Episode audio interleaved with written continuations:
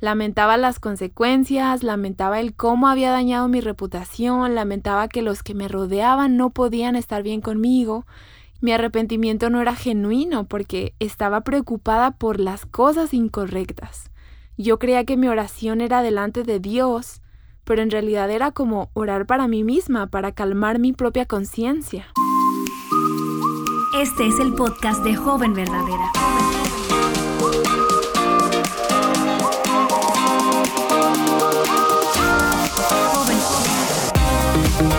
Hola, yo soy Betsy Gómez y te doy la bienvenida al podcast de Joven Verdadera. Todo lo que hacemos en Aviva Nuestros Corazones tiene el propósito de animarte en tu caminar con Cristo, de forma que le atesores a Él por encima de todo y que experimentes la libertad, la abundancia, el gozo, la plenitud que solamente se encuentran en Él. Deseamos que en esta etapa de tu vida permanezcas firme en las verdades del Evangelio y que des fruto en el contexto donde Dios te ha colocado, en tu hogar, en tu lugar de estudio, en tu comunidad, en tu iglesia local. Y quiero decirte que en esta temporada estamos haciendo las cosas un poco diferente porque hemos invitado a algunas de nuestras amigas para que compartan contigo ese mensaje que más arde en sus corazones para esta generación. Así que presta mucha atención a los consejos bíblicos de estas mujeres. Oramos que estas verdades capturen tu corazón. Bueno, y sin más preámbulo, escucha a la invitada de hoy. Hola chicas, el Señor les bendiga, espero que se encuentren súper bien en este día y para las que no exactamente se sienten muy bien, pues que el día de hoy puedan ser animadas con la palabra de Dios que nos da vida.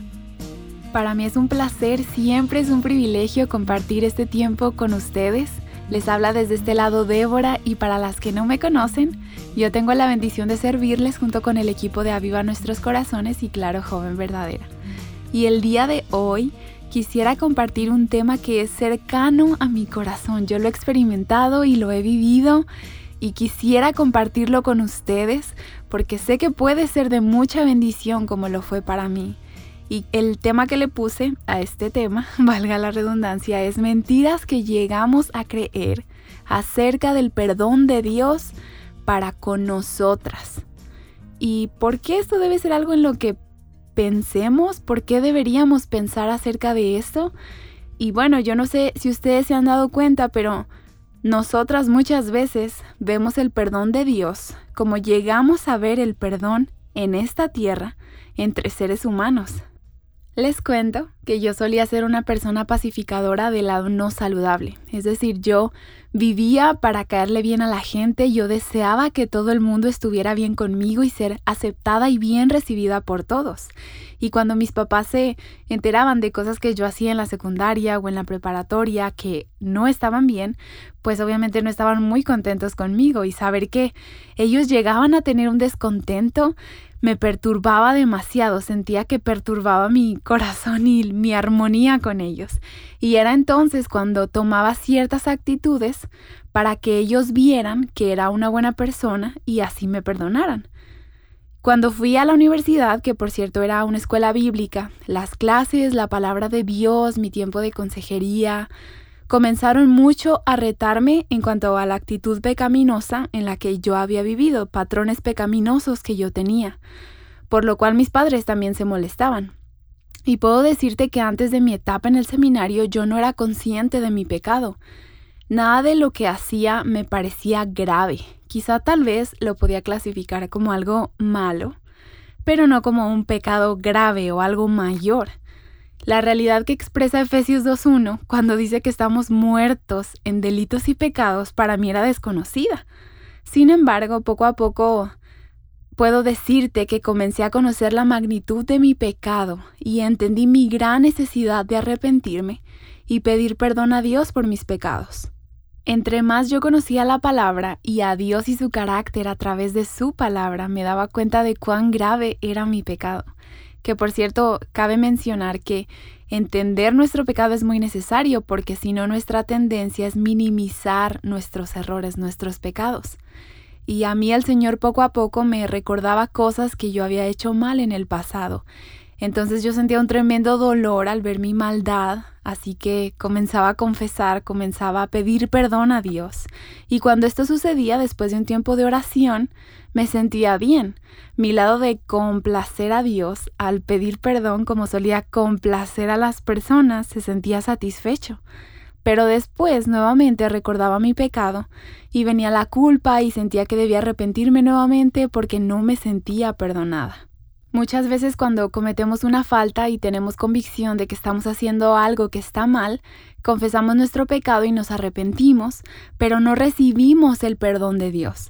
O sentimos a Dios lejano, que no ha escuchado realmente nuestras oraciones, nos apena venir delante de Él en oración, porque Él sabe que hicimos algo que estaba mal y nosotras sabemos que hicimos algo que estaba mal. Y aunque pedimos perdón, no tenemos la confianza de presentarnos delante de Él llegamos a creer que hay algo más que está en nuestras manos para agradar a Dios. Hay algo más que yo tengo que hacer para que el Señor esté bien conmigo. Y esto era lo que yo creía. Cuando mis papás se molestaban conmigo, creía que yo podía hacer algo para que nuestra relación mejorara y ellos volvieran a tener el estima de mí que tenían antes. Nancy en un blog que escribió acerca de mentiras que las mujeres creen acerca del perdón, que por cierto les dejamos el enlace de este blog en la transcripción del episodio en caso de que quieran leerlo completo, ella dice, a pesar de saber que Dios puede perdonarles, en el fondo de su corazón no creen que han sido completamente perdonadas. Les resulta difícil aceptar la misericordia de Dios y el perdón. Sienten que para ser restauradas al favor y la comunión con Dios, hay algo más que ellas deben hacer para expiar sus pecados. Y yo no sé si tú te has preguntado, bueno, ¿cómo saber si ya he sido perdonada? ¿Por qué me sigo sintiendo culpable cuando ya he confesado mi pecado al Señor? ¿Hay algo más que deba hacer aparte de confesar mi pecado para recibir el perdón de Dios, para sentirme perdonada? Y bueno, teniendo estas preguntas en mente a lo largo del episodio, quisiera ahora que entráramos en materia y que habláramos acerca de esas mentiras que podemos creer acerca del perdón de Dios y lo que la palabra de Dios tiene para decirnos respecto a esto. La primera que yo puedo decirte que creí y que tal vez tú puedes llegar a creer es que debes hacer algo más aparte de confesar tu pecado para ser perdonada delante de Dios. En el libro de Isaías capítulo 64 versículo 6 vemos una realidad. Este pasaje dice, todos nosotros somos como el inmundo, y como trapo de inmundicia todas nuestras obras justas. Todos nos marchitamos como una hoja, y nuestras iniquidades como el viento nos arrastran.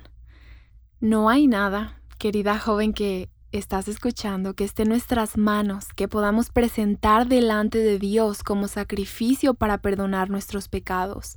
Es por eso que el Padre envió a su único Hijo como el sacrificio perfecto. Él no desea que ninguna de nosotras perezcamos, por eso hay un camino a Él, y este es a través del sacrificio de su Hijo a nuestro favor, no a través de los trapos de inmundicia que podamos presentar. Algo que sí podemos hacer es venir a Él en arrepentimiento y recibir su perdón. El Salmo 32 nos da una luz, nos enseña cómo esto se ve, y quiero leerte los versículos 3 al 5. David dice, mientras callé mi pecado, mi cuerpo se consumió con mi gemir durante todo el día, porque día y noche tu mano pesaba sobre mí y mi vitalidad se desvanecía como el calor de verano. Te manifesté mi pecado y no encubrí mi iniquidad. Dije, confesaré mis transgresiones al Señor, y tú perdonaste la culpa de mi pecado. Aquí tenemos dos perspectivas que nos da David. Primero él nos describe cómo era su condición antes de confesar su pecado y él dice, mientras callé, mi cuerpo se consumía con mi gemir durante todo el día, porque día y noche tu mano pesaba sobre mí. Y cuando él confiesa su pecado más adelante, en el versículo 5, él dice, Te manifesté mi pecado y no encubrí mi iniquidad. Dije, confesaré mis transgresiones al Señor. ¿Y qué fue lo que hizo David aquí? Confesó sus transgresiones al Señor. Él entendía la importancia de confesar su pecado Igualmente en el Nuevo Testamento encontramos el pasaje en la primera carta de Juan capítulo 1 versículos 9 y 10 que nos enseñan que si confesamos nuestros pecados, Él es fiel y justo, yo creo que hasta te lo sabes de memoria, Él es fiel y justo para perdonarnos los pecados y para limpiarnos de toda maldad. Chicas, la palabra de Dios nos llama, nos llama a confesar nuestro pecado y hazlo delante del Señor y que, que Él haga su obra de restauración en tu vida. No creas la mentira de que hay algo más que debes hacer delante del Señor para que Él te perdone. La palabra de Dios nos llama a confesar nuestro pecado. La segunda mentira que quiero que exploremos un poquito el día de hoy es la siguiente. No creo que he confesado correctamente mi pecado porque no me siento perdonada, más bien me siento culpable. Creo que debo confesar mi pecado nuevamente. Yo no sé cuántas veces hice esto, no sé cuántas veces yo creía esto. Creo que esta es una de las mentiras acerca del perdón de Dios que más creí.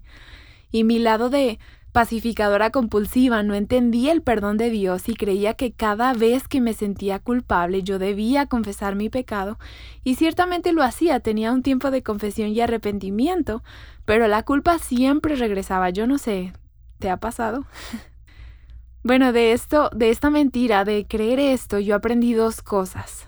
Primero, aprendí que cuando me arrepentía no estaba siendo genuina y esto te lo quiero explicar mejor hablándote de dos tipos de arrepentimiento que aprendí también en este proceso. El primero es un arrepentimiento egocéntrico y el segundo es un arrepentimiento cristocéntrico. Para definir cada uno quiero usar eh, la definición de uno de mis maestros del seminario. Él dice de arrepentimiento egocéntrico. Cuando el arrepentimiento es egocéntrico, se llora por las consecuencias, se llora por la vergüenza personal, se llora por el daño hecho al nombre propio. Ese arrepentimiento no es según Dios, no es el que viene como una manifestación de la gracia divina. Y se termina la cita. Este era el arrepentimiento, chicas, que yo tenía. Ese arrepentimiento, entre comillas, estaba centrado en mí misma, la consecuencia de mi pecado me dolía más que la realidad de haber pecado delante de Dios. Lamentaba las consecuencias, lamentaba el cómo había dañado mi reputación, lamentaba que los que me rodeaban no podían estar bien conmigo, y por eso digo que al orar mi arrepentimiento no era genuino porque estaba preocupada por las cosas incorrectas. Yo creía que mi oración era delante de Dios, pero en realidad era como orar para mí misma, para calmar mi propia conciencia. Fue entonces cuando el Señor en su gracia me mostró la otra parte, cuando entendí que mi arrepentimiento no era genuino, me enseñó el Señor lo que era el arrepentimiento cristocéntrico, el arrepentimiento que es centrado en Él. Y para definirlo, quiero continuar con la definición que da mi profesor del seminario. Él dice, el arrepentimiento que produce vida es teocéntrico, está motivado y orientado hacia Dios, hacia su gloria, hacia su nombre, hacia su honra. Lo otro es falso, es de la carne, es solo orgullo en forma de disfraz. Y se termina la cita. En este proceso, en este mismo caminar de entender el perdón de Dios para conmigo, el Señor a través de una amiga me llevó al Salmo 51 y al leer yo este salmo me impactó muchísimo la actitud de David cuando confesó, cuando él dice, contra ti, contra ti he pecado y he hecho lo malo delante de tus ojos. Este salmo, eh, para darles un poquito más de contexto, David lo escribió cuando él fue confrontado por el profeta Natán por el adulterio que cometió con Betsabé, que después Betsabé quedó embarazada y entonces a causa de todo esto, David mandó matar al esposo de Betsabe para tomar a Betsabe como mujer y pueden leer más detalladamente esta historia en el segundo libro de Samuel, capítulos 11 y 12. Entonces, David reconocía que su pecado era completamente en contra de Dios y si a alguien él había ofendido era a Dios. Y esto, chicas, era algo que yo no entendía, yo estaba equivocada en esta parte porque Muchas veces no entendemos que nuestro pecado primeramente es una ofensa delante de nuestro Padre. Antes que ofendernos a nosotras y a los que nos rodean, estamos ofendiendo a Dios, a nuestro Dios. y olvidamos que lo que nos separa de Dios es nuestro pecado y nos enfocamos en los que nos rodean y principalmente nos enfocamos en nosotras mismas. Es muy importante, es muy importante que entendamos que un arrepentimiento genuino y sincero, de un corazón quebrantado y humillado, debe estar siempre enfocado en la persona de Cristo, no en ti, no en los demás, en Cristo. Ahora, claro que nuestros errores traen consecuencias a los que nos rodean, o a nosotras mismas, como también trajo consecuencias en la vida de David, pero cuando estamos conscientes de que nuestro pecado es en primera instancia delante de Dios y nos arrepentimos primeramente delante de Él, la solución o el consuelo para las consecuencias que nuestro pecado haya ocasionado será suplida por su amor. Y la otra cosa que entendí eh, de esta mentira, de que cada vez que me sentía culpable tenía que volver a arrepentirme, fue que puedo tornar mis recuerdos en una oportunidad para glorificar a Dios ya que tú has entendido si es que tienes un arrepentimiento genuino o egocéntrico, eh, genuino delante de Dios o egocéntrico centrado en ti, y has entendido que tu pecado te separa de Dios, pero a su vez que por el sacrificio de Cristo has sido perdonada y, y tu confesión de pecado te reconcilia a través de la sangre de Cristo con el Padre, tú puedes estar tranquila y descansar en la salvación y restauración que Dios te ha dado. Cada vez que yo tenía recuerdos del pasado que me resultaban perturbadores y quería volver a condenarme. En lugar de condenarme y creer que debía confesar nuevamente, torné el recuerdo en una oración. Y usualmente digo, Señor, gracias. Gracias porque pudiste dejarme en mi condición caída, pudiste no haberme mostrado mi pecado, pudiste no haberme enseñado que tenía un arrepentimiento centrado en mí, pero has sido tan bueno y misericordioso que me lo mostraste, y no solo eso, sino que puedo saber por la verdad de tu palabra que también me perdonas. Gracias, Señor. Y entonces, chica, tú puedes tornar tu recuerdo de tu pecado en un canto de alabanza cuando has entendido que Cristo ciertamente te perdona, cuando te humillas delante de Él y reconoces que tu pecado es en primera instancia contra el Dios que te creó. Y por último, la tercera mentira que llegamos a creer acerca de el perdón de Dios es que este pecado o falta es tan grave, es tan grande que yo no creo que Dios pueda perdonarme. Fue tanto lo que hice, fue tan malo que yo no creo que Dios pueda perdonarme. Y sutilmente con esta afirmación, nosotros estamos diciendo que nuestro pecado es más grande que Dios. ¿Y es esto verdad? Pues Ciertamente no lo es, claro que no lo es. Dios es mucho más grande que nuestra ofensa más grande, es mucho más poderoso que nuestro pecado. Ni siquiera hay un punto de comparación entre uno y otro. Dios es el eterno, el preexistente, el justo, el perfecto. Él en su gracia y misericordia nos perdona.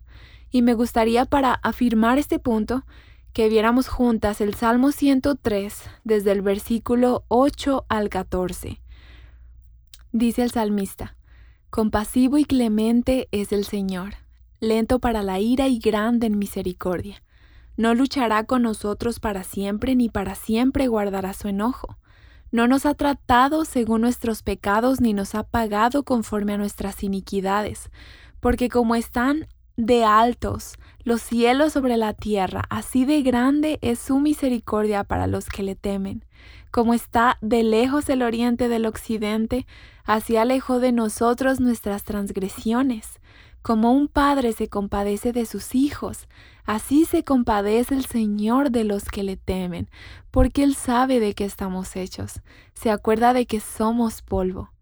Y me encanta este pasaje porque nos enseña muchísimo lo pequeño que somos, nos habla tanto de lo grande que es Dios, nos enseña que nuestro Dios es compasivo, dice que es bueno, Él es lento para irarse y también tiene una misericordia muy grande y no nos da lo que merecemos por nuestra maldad, más bien Él da de su misericordia a aquellas que le temen. Dice que hace alejar de nosotros nuestras rebeliones como está lejos el oriente del occidente y específicamente este versículo fue el que impactó mi corazón porque ¿sabes cuánto está lejos el oriente del occidente? Y si lo vemos desde un globo terráqueo, pues tenemos el norte arriba, el sur abajo, polo norte, polo sur. Y después tenemos eh, de oriente a occidente correr en círculos alrededor de la Tierra. Y es un círculo infinito, es eterno. Y así es como el Señor aleja de nosotros nuestras rebeliones. Esto es asombroso. Como un padre sabe ser compasivo con sus hijos, mucho mejor nuestro Padre Celestial. Y este pasaje que leíamos termina diciéndonos que Él sabe de qué estamos hechas. Dios como nuestro Creador sabe que somos polvo, es decir, Él conoce nuestra fragilidad, nuestra condición caída, y a pesar de eso Él es misericordioso, bueno y amoroso. Por eso, no hay tal cosa como decir que Dios no puede perdonarnos, que nuestro pecado es más grande, porque Él es más grande que nuestro pecado y es perdonador. Solo es necesario que nos presentemos a Él con un corazón sensible, entendiendo cuán grande es Él y cuán pequeñas somos nosotras. Recuerda lo que la palabra nos enseña también, los sacrificios de Dios son un espíritu contrito, abatido, arrepentido. Al corazón que es así, contrito y humillado, Dios no lo desprecia. Y la próxima vez que quieras creer que tu pecado es tan grande que Dios no lo puede perdonar, recuerda que Dios es mucho más grande que tu pecado. Quisiera cerrar este espacio compartiendo con ustedes una frase que Nancy dice en el mismo blog que les mencioné al principio y ella dice, en el Calvario, la misericordia de Dios y el amor por los pecadores y la verdad de su santo odio por el pecado tuvieron un lugar de encuentro. En el Calvario, Dios amontonó sobre Jesús todo el castigo por todos los pecados del mundo. Al mismo tiempo, ofreció la paz y la reconciliación a los pecadores que se habían distanciado de Él. Chicas, espero que conocer y recordar estas verdades sean de ánimo para sus vidas en su caminar con Cristo, en su caminar diario con el Señor. El Señor les bendiga.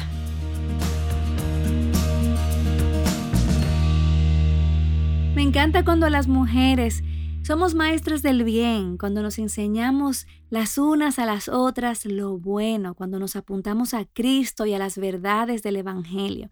Y como siempre te digo, no pases a la siguiente actividad inmediatamente pausa para responder a lo que has escuchado.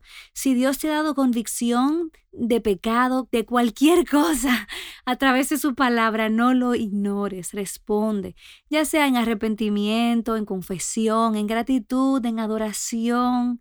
Algo que puede ser muy beneficioso es que saques esta conversación de este podcast y la lleves más allá saca este tema de la virtualidad y lo lleves a un contexto donde dos personas de carne y hueso están conversando acerca de esto. ¿Qué tal si conversas acerca de esto con una amiga madura en la fe o con una mujer mayor de tu congregación o con tu mamá o con esa jovencita que quiere ser discipulada, quiere aprender más de Dios? Nosotras fuimos creadas para vivir en comunidad con personas de carne y hueso en la familia de Dios, así que aprovecha aprovecha los medios de gracia que Dios te ha dado.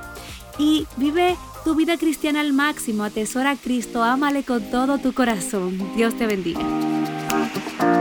Joven Verdadera es un ministerio de alcance de Aviva Nuestros Corazones. Para más recursos como este, visítanos en avivanuestroscorazones.com.